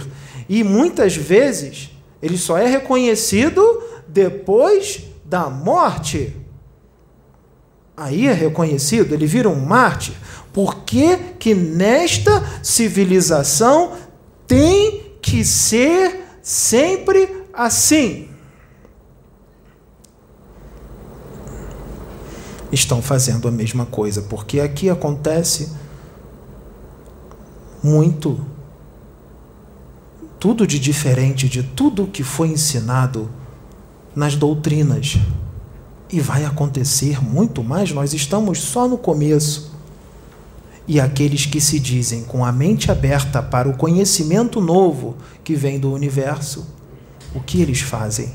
Esses próprios atacam o Pedro, a Sônia, a Sabrina, este trabalho, mostrando que eles não estão tão abertos assim, agindo da mesma forma que muitos agiram, inclusive eles próprios, lá atrás, em várias épocas. A história se repete. E ele ainda vai tomar muita pancada. Esse rapaz vai tomar muita pancada. E a espiritualidade vai permitir, porque ele veio preparado para tomar essa coça em prol da humanidade, em prol do progresso. Vai dar certo. A coça é necessária, assim como a crucificação foi tragada pela vitória, a morte foi tragada pela vitória do Cristo. As torturas, a crucificação foi tragada pela vitória. E ele sabia tudo o que ia acontecer com ele. E quando ele estava na cruz, ele disse para Deus: Pai, como tu me glorificas? Porque ele entendeu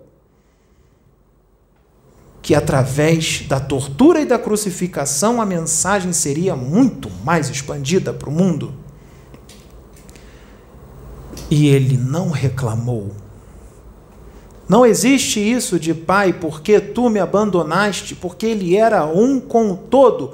Quem é um com o todo não reclama, só agradece. Ele agradece, agradece, agradece e agradece, porque o que ali parecia ser muito ruim, na verdade era muito bom, porque ia trazer um resultado maravilhoso. Mesmo com todas as interpretações errôneas mesmo com todos os problemas que nós tivemos, houve progresso. E ainda temos. A Deus não se pede nada, só se agradece. Se você quer saúde, não peça a Deus, diga: Eu sou saudável. Use esta frase, pequena frase. Eu sou. Se você quer ser rico, diga: Eu sou rico. Com 100% de convicção.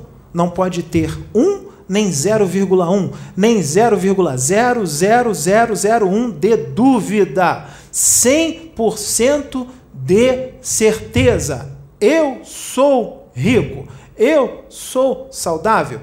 Eu sou próspero. Eu sou bom. Eu sou fraterno. Eu sou a luz. Eu sou a lei. Eu sou a justiça. Eu sou um com Deus. Eu sou.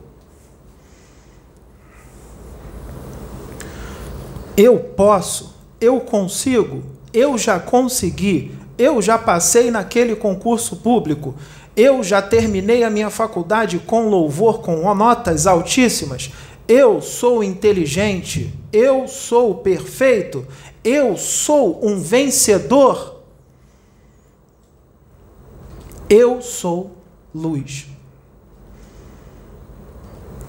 É assim que se deve agir, com convicção, com 100% de certeza.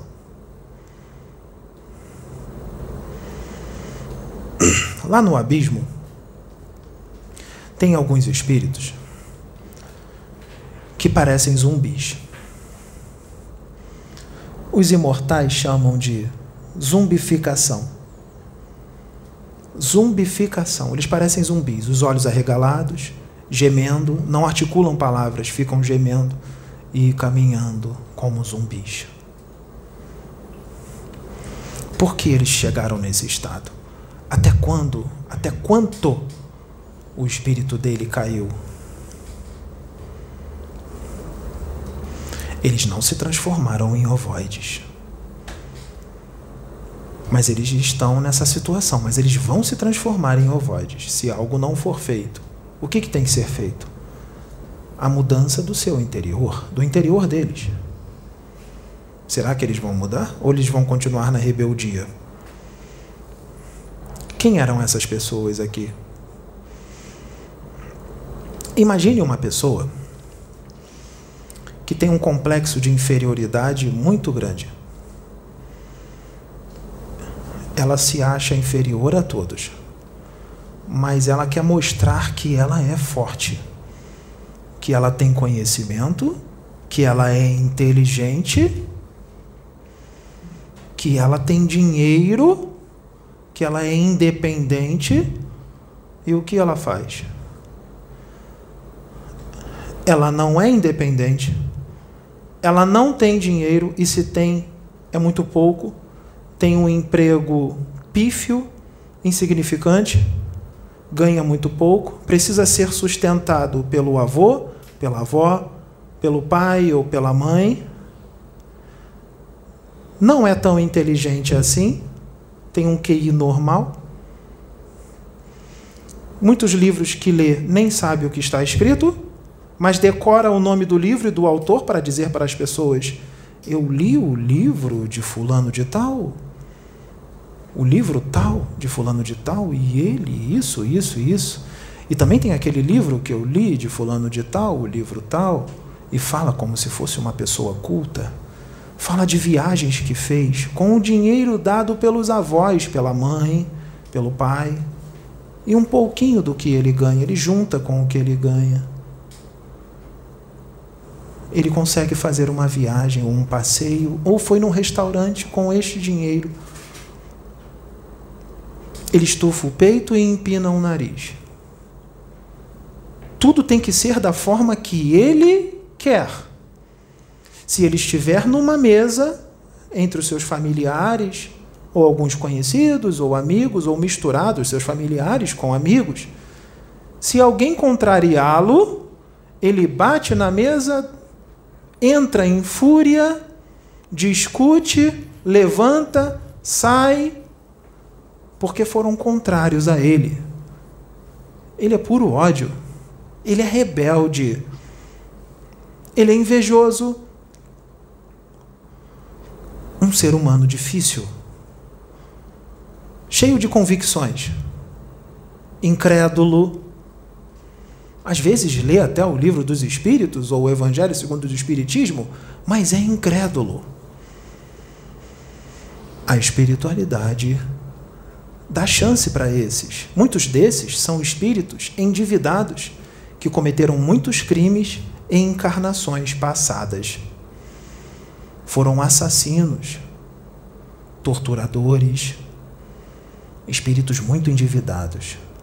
Reencarnam na época de hoje como médiums.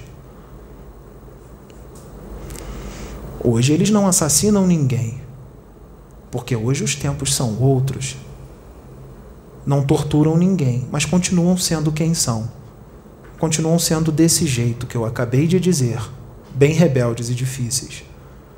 E muitos deles têm problemas com depressão. Da onde vem esta depressão? Ele está encarnado, ele não lembra do passado espiritual. Esta depressão, esta depressão vem por causa da culpa que ele sente com relação aos crimes que ele cometeu nas encarnações anteriores. Fora os obsessores os seus inimigos do passado desencarnados, os inimigos de vidas passadas, que ele fez mal, que ele assassinou, que ele torturou em volta dele, ansiando pelo seu desencarne para pegarem ele e torturarem ele. Querem que ele venha para a mesma dimensão a qual eles estão, para que possam escravizá-lo e torturá-lo. Então o obsediam, colocam pensamentos de suicídio na mente dele, para ele se matar. Fazem uma série de coisas. Colocam emoções, fazem com que ele fique ainda mais violento, ainda mais agressivo, mais rebelde, mais intolerante. Querem tudo de mal para ele. E ele tem depressão por causa da obsessão, por causa da obsessão e dos crimes cometidos no passado. Isso acontece com muitos. Com muitos. A espiritualidade trouxe um desses aqui. Aqui nesta casa. Há um tempo atrás. Trouxe um desses aqui. Este rapaz não sabia nada da vida desta pessoa. Não sabia nada da vida desta pessoa. Só que este rapaz aqui, o Pedro, que eu estou me usando agora como instrumento, ele veio com uma mediunidade, uma paranormalidade muito diferente muito forte, muito aflorada, porque ele vai ser usado por Deus de uma forma totalmente diferente de tudo que já foi visto na terra. E é exatamente por isso que ele está sendo atacado porque está fora dos padrões fora dos padrões que criaram, que dizem que tem que ser daquele jeito. Ele veio para quebrar paradigmas. Então, o Pedro, com sua mediunidade muito aflorada, sua paranormalidade, estava sendo intuído por um Exu chamado Exu Marabô, que é um dos guardiões que protegem ele, que anda com ele. Exu Marabô estava com ele. Exu Marabô estava passando tudo para o Pedro com relação àquela pessoa. E o Pedro chegou para aquela pessoa e disse: você sabe que você veio com mediunidade e que você tem que trabalhar. Nesse momento ele entrou em fúria. Porque já disseram, outras pessoas já disseram isso para ele e ele não aceitou. O Pedro não sabia. Ele entrou em fúria e afrontou o Pedro. O Pedro levou um susto, porque achou até que ele iria agredi-lo porque ele ficou com muita raiva. E ele disse para o Pedro com muita fúria: Me prove. E veio na mente do Pedro a seguinte frase para Pedro dizer para ele: Não tentarás o Senhor, o teu Deus. Mas o Pedro não disse, porque ele estava com muita raiva e o Pedro preferiu ficar em silêncio. E ele veio com uma missão, por misericórdia divina, para trabalhar aonde? Nesta casa. Nesta casa. Com a mediunidade. Para que ele possa retirar um pouco dessa toda essa antimatéria que está em volta dele. E se ele entendesse o que estava acontecendo e aceitasse de coração, todos esses obsessores seriam retirados, seriam resgatados do passado. Ele iria fazer muito bem aqui, ele tem uma boa mediunidade ele iria quitando muito dos débitos, ele ia se sentir melhor, a depressão iria embora, a vida dele ia progredir mais, ia andar, porque a vida dele não anda, nada dá certo. Ele não para em emprego nenhum, nada dá certo. Tudo ia dar certo. E a oportunidade foi jogada no lixo pela rebeldia, pela fúria o Pedro incorporou naquele momento Exu Marabô. Exu Marabô não veio para agredi-lo e nem maltratá-lo. Exu Marabô veio para convidá-lo para trabalhar aqui. E ele nem deixou o Exu Marabô falar. Ele disse: Agora eu vou embora. O Exu Marabou, incorporado no Pedro, olhou para ele e disse: Vai com Deus. Vá com Deus, meu irmão. Porque o Exu Marabou entendeu que naquele momento ele tinha feito uma escolha. E o Exu Marabou é um servo de Deus e ele não ia forçar o rapaz a nada. E foi embora. E nunca mais entrou aqui.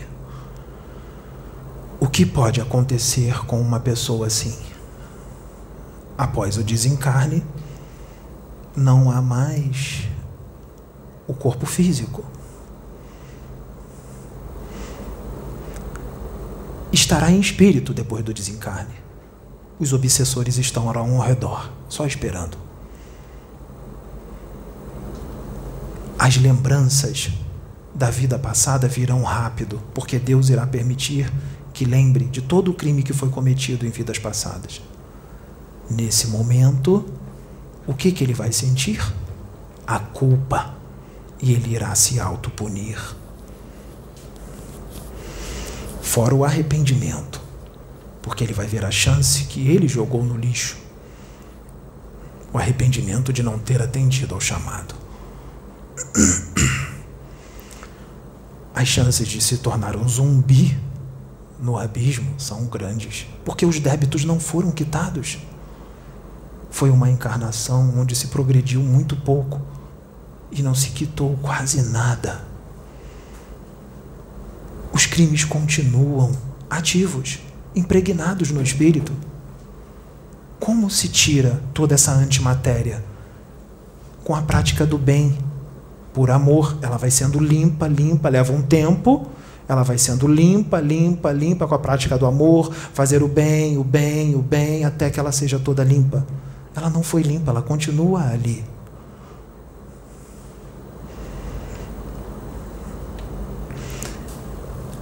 É um espírito rebelde, assim como muitos outros que estão lá. O zumbi vai andando. Ele não perdeu totalmente a consciência. Ele presencia a degeneração progressiva do seu corpo astral. Ele presencia. Ele entra em desespero com relação ao que acontece a ele.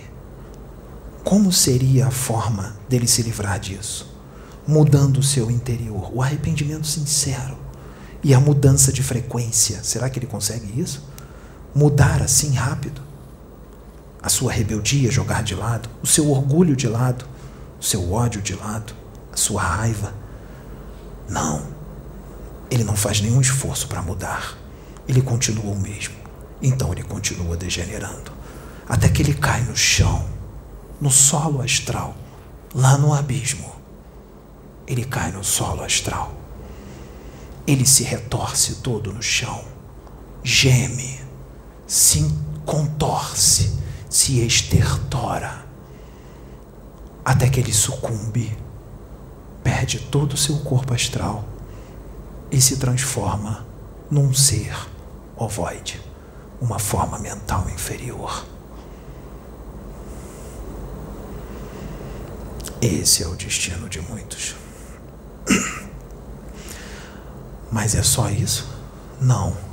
Leiam o livro O Abismo, de Ranieri.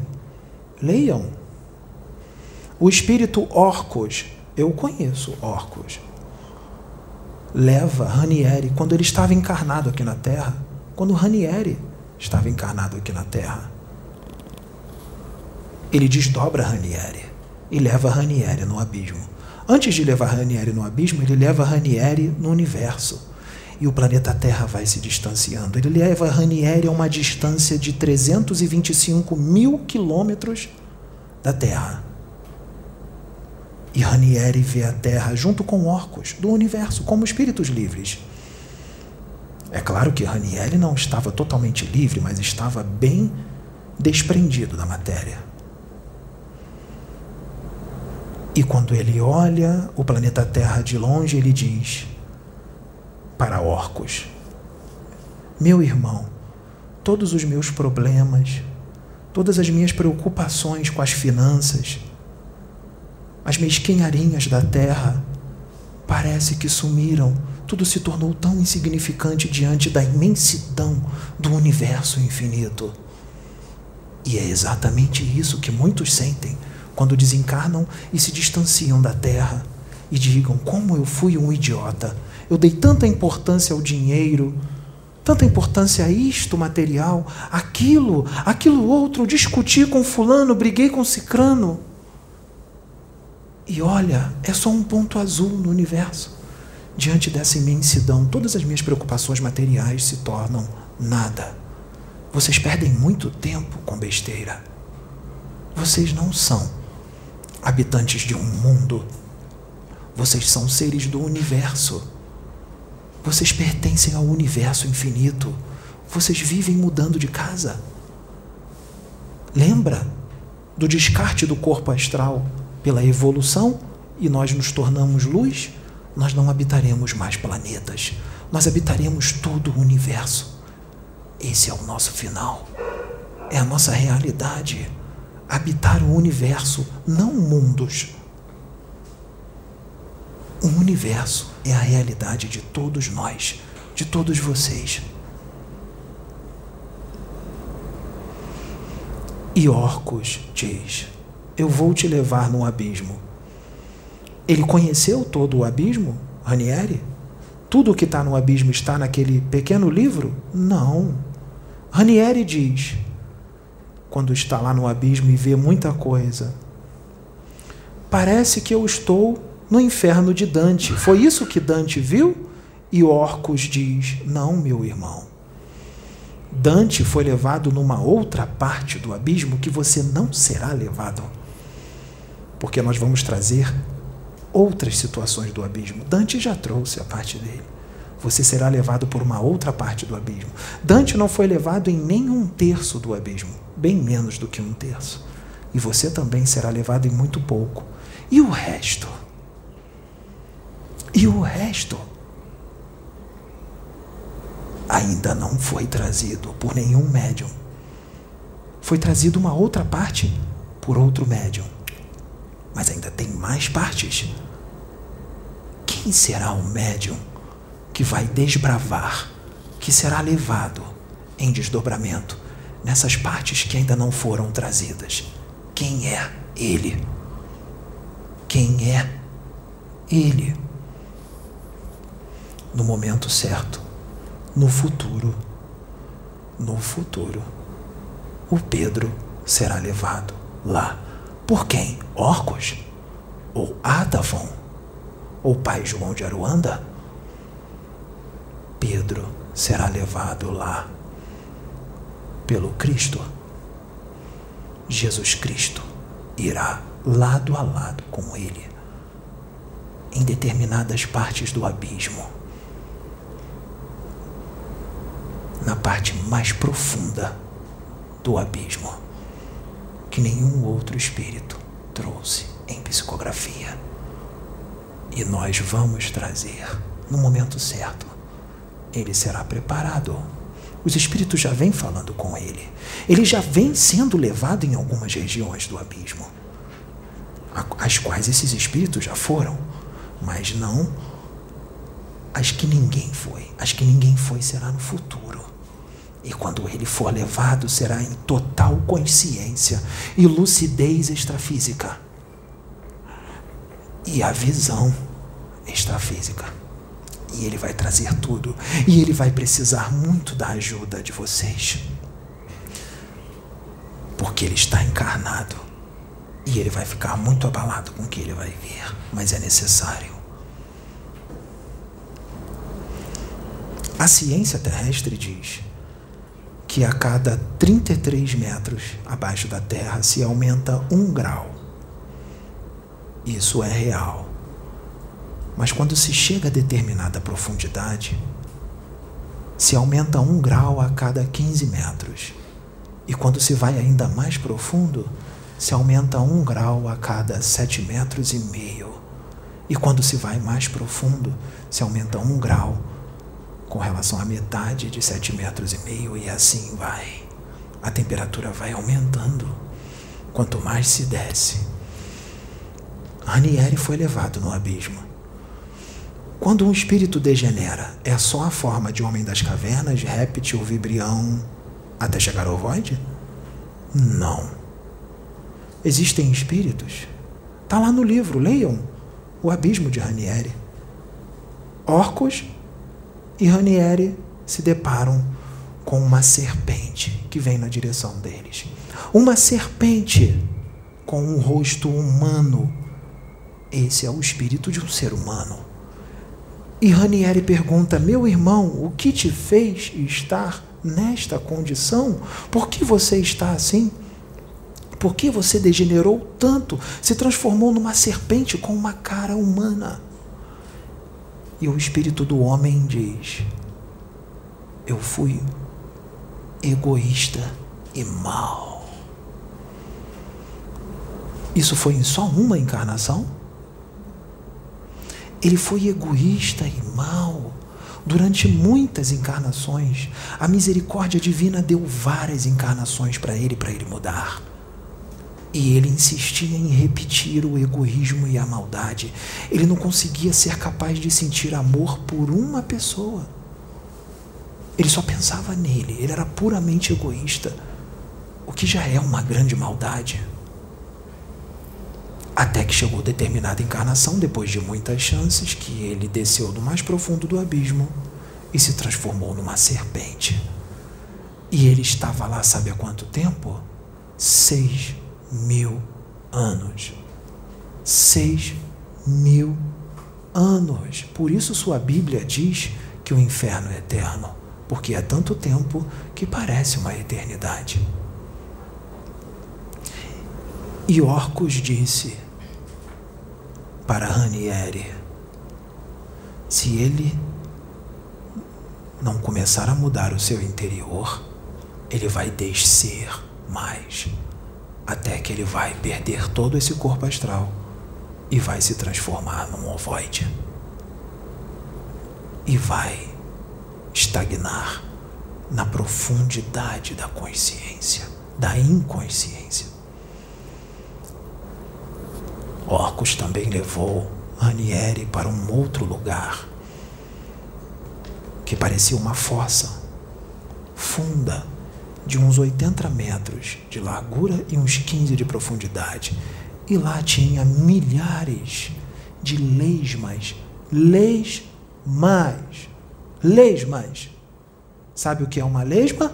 Gigante, não é pequenininha, é uma lesma grande, colada na terra, se arrastando, sem enxergar, sem ouvidos,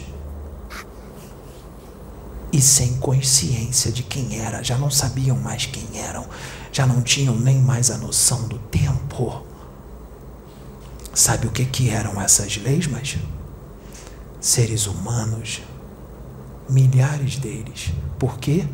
Durante várias encarnações foram incrédulos, não acreditavam em Deus e nem na realidade espiritual, nem na imortalidade do espírito Deus deu várias chances. Não mudava. Se transformaram em lesmas. Existem várias outras situações que estão nesse livro. Existem espíritos lá que ainda têm a forma humana e ficam implorando para reencarnar. Implorando para reencarnar aqui na superfície. Vocês querem o céu, querem ir para as colônias, vocês anseiam para ir para nosso lar para as colônias ou para regiões ainda superiores. Lá eles anseiam em vir para cá, porque aqui é um céu para eles. É um céu só em respirar esse ar puro, porque lá o ar não é assim. Já é um presente para eles. Comer uma comida saborosa, mergulhar no mar, beber uma água gelada, coisa que vocês nem dão tanta importância, só vão dar quando perderem. Ver um céu azul, um sol, um passarinho cantando, uma bela árvore, uma bela flor. Lá não tem isso. Lá é pura escuridão e treva. Só tem lama, tristeza, desgraça, choro e ranger de dentes. não há luz. E eles diziam para Orcos. Orcos explicava a situação para Ranieri desses espíritos. Os espíritos ouviam. E como Ranieri tinha uma certa evolução, para esses espíritos, Ranieri era um anjo. Orcos, então, nem se fala. Orcus era mais evoluído. E eles começavam a gritar para Orcos: Anjo do abismo, leve-nos à superfície. Queremos mais uma chance. E todos começaram a gritar em coro: Eu quero, eu quero, eu quero, eu quero, eu quero. E Orcus chorou. Porque Orcus queria muito ajudá-los e levá-los à reencarnação. Mas ele nada podia fazer porque eram as leis de Deus. Eles estavam ali por escolha deles. Orcus nada podia fazer. Ele só podia orar e lamentar e chorar, porque Orcus ama. Orcus é um espírito muito evoluído e ele é um com Deus. Ele chora. Nós viremos muito mais. Hoje nós temos uma convidada especial. O Pedro vai explicar tudo. Em homenagem a ela, coloque a música dela. Ela está aqui. Ela é famosa, desencarnada, um espírito muito iluminado, mas que, por causa de certas amizades, caiu. Mas nós não podemos julgá-la e nem condená-la por um erro, porque ela veio para trazer amor através da música e ela trouxe. Ela está aqui. Ela foi resgatada pelos espíritos da plataforma de oração. Ela está aqui. Em homenagem a ela, coloque a música dela. Ela não agora. Ela está assistindo toda a reunião desde o início. Ela está do seu lado direto. Ela está amando ficar do seu lado. Ela gosta de orar, porque ela era evangélica no país dela. E ela está orando junto contigo. Assim como ela gostou muito do Pedro e gostou muito da Sabrina.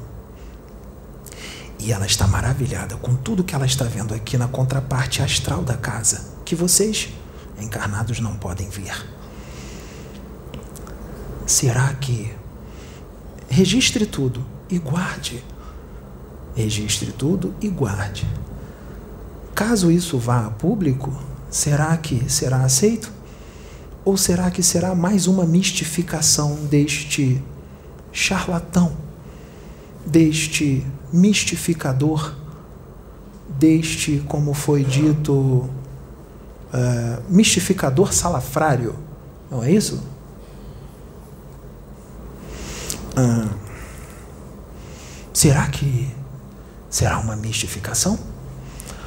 Antes de você colocar a música dela, você grave. E o Pedro vai contar como foi a experiência dele com ela ontem. Depois que o Pedro contar, você coloque a música dela, porque ela está aqui, muito feliz. E eu a conheço. É um espírito que é puro amor. Puro amor. Aqui ela foi informada, porque não é da cultura dela, ela foi informada que ela é uma filha de Oxum, do Oxum, porque ela é puro amor e luz. Ela é puro amor e luz. E ela veio para trazer isso através da música e ela trouxe. Até hoje. Mesmo ela não estando mais no plano físico, sua música entra nos corações. Muito obrigado a todos. Que a luz de Atom esteja com vocês.